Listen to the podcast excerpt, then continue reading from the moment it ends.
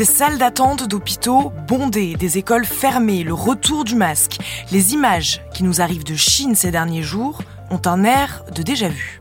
L'OMS, l'Organisation mondiale de la santé, s'inquiète d'une hausse des maladies respiratoires dans le pays, mais Pékin assure qu'il ne s'agit pas d'un nouveau virus ou de nouvelles bactéries. Alors, faut-il craindre une nouvelle pandémie? On pose la question à Margot Dofrouville, chef du service santé de BFM TV.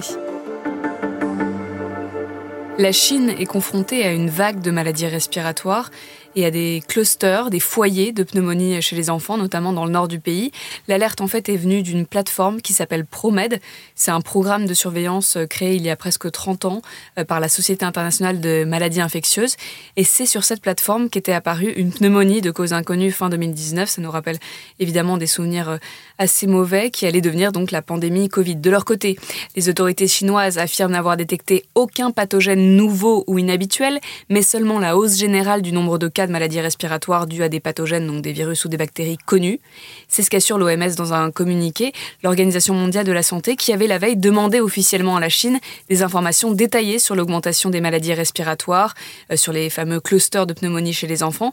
Concrètement, elle demande le nombre de cas recensés, le type de virus détecté et le degré d'engorgement du système de santé. En attendant, elle recommande à la population chinoise de respecter les mesures barrières que l'on connaît bien pour réduire le risque de maladies respiratoires. Qu'est-ce qu'on sait sur cette maladie exactement? Comment elle se propage? Quels sont les symptômes? Les autorités chinoises ont mentionné parmi les causes de pneumonie chez les enfants la possibilité qu'il s'agisse de mycoplasma pneumoniae, si on traduit, ça fait pneumonie à mycoplasme. Chez nous aussi, d'ailleurs, il y a un peu plus de cas, selon euh, le virologue Bruno Lina.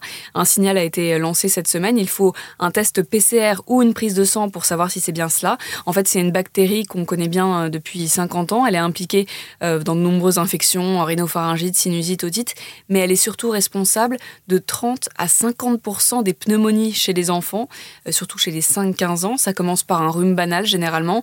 Ensuite apparaît de la toux, un mal de gorge, de la fièvre parfois mal à la tête. Pour les formes classiques, cela peut guérir spontanément, mais quand la toux devient vraiment euh, sévère et qu'un essoufflement apparaît, le médecin euh, peut prescrire des antibiotiques. Donc c'est l'une des possibilités pour expliquer euh, la situation en Chine. Il peut y avoir aussi la co-circulation de plusieurs virus, grippe, Covid, VRS, le virus responsable de la majorité des, des bronchiolites, comme ce qu'on a connu nous l'hiver dernier. Les spécialistes attendent pour se prononcer les résultats des données réclamées à la Chine. Margot, est-ce qu'on risque une nouvelle pandémie mondiale? Il faut attendre d'avoir plus d'informations. Les spécialistes sont vigilants car euh, évidemment ils ne veulent pas voir l'histoire se répéter, mais ils ne sont pas alarmistes. Le virologue Bruno Luna a indiqué sur l'antenne de BFM TV que l'augmentation des cas de mycoplasma pneumoniae était un phénomène mondial.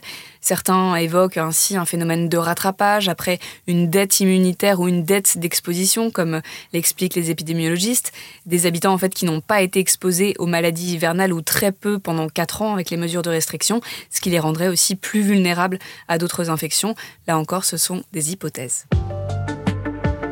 Merci Margot et merci à vous d'avoir écouté ce nouvel épisode de la Question Info. Tous les jours, une nouvelle question et de nouvelles réponses. Vous pouvez retrouver ce podcast sur toutes les plateformes d'écoute, sur le site et l'application BFM TV. À bientôt.